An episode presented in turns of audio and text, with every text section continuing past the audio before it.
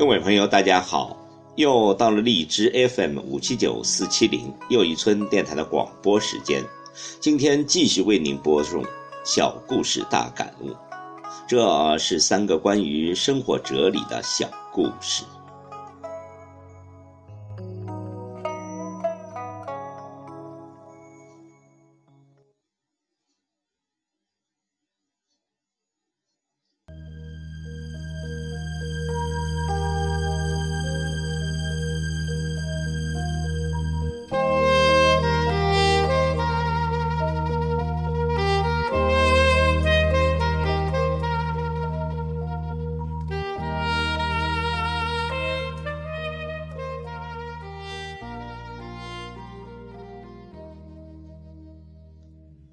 第一个故事：囚禁的章鱼。一只章鱼的体重可达七十磅，但是如此庞大的家伙，身体却非常的柔软，柔软到几乎可以将自己塞进任何想去的地方。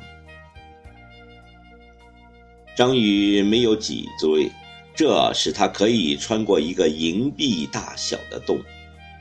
他们最喜欢做的事情，就是将自己的身体塞进海螺壳里躲起来，等到鱼虾走近，就咬断它的头部，注入毒液，使其麻痹而死，然后每餐一顿。对于海洋中的其他生物来说，它可以被称得上是最可怕的动物之一。但是人类却有办法制服它。渔民掌握了章鱼的天性，他们将小瓶子用绳子穿在一起，沉入海底。章鱼一见小瓶子，都争先恐后的往里钻，不论瓶子有多么小，多么窄。结果，这些在海洋里无往不胜的章鱼成了瓶子里的囚徒，变成了渔民的猎物，变成了人类餐桌上的美餐。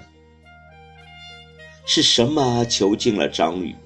是瓶子吗？不，瓶子放在海里，瓶子不会走路，更不会主动的去捕捉章鱼。囚禁了的章鱼是他们自己。他们向着最狭窄的路越走越远，不管那是一条多么黑暗的路，即使那条路是死胡同。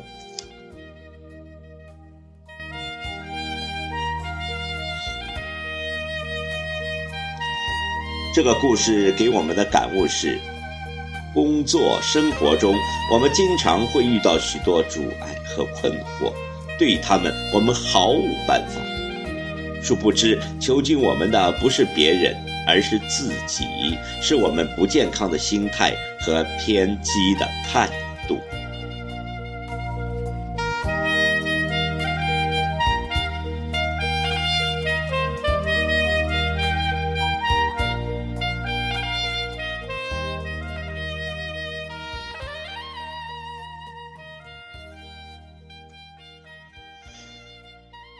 第二个故事，停车位。瑞典沃尔沃总部有两千多个停车位，早到的人总是把车停在远离办公室的地方，天天如此。有人问：“你们的车位是固定的吗？”他们回答：“不是的。”但我们到达比较早，有时间多走点路。晚到的同事或许会迟到，需要把车停在离办公楼近的地方。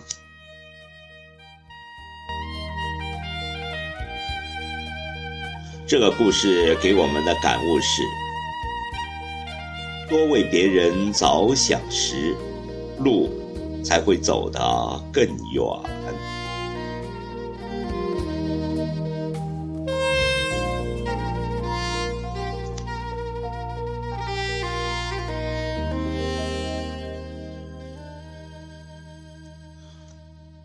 第三个故事。父母的影响。一户人家有三个儿子，他们从小生活在父母无休止的争吵之中，他们的妈妈经常遍体鳞伤。老大想，妈妈太可怜了，我以后要对老婆好点儿。老二想，结婚太没有意思了，我长大了一定不结婚。老三想，原来老公是这样可以打老婆的呀。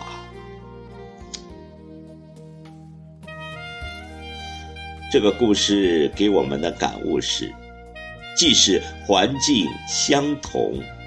如果思维的方式不同，也会影响人生的不同。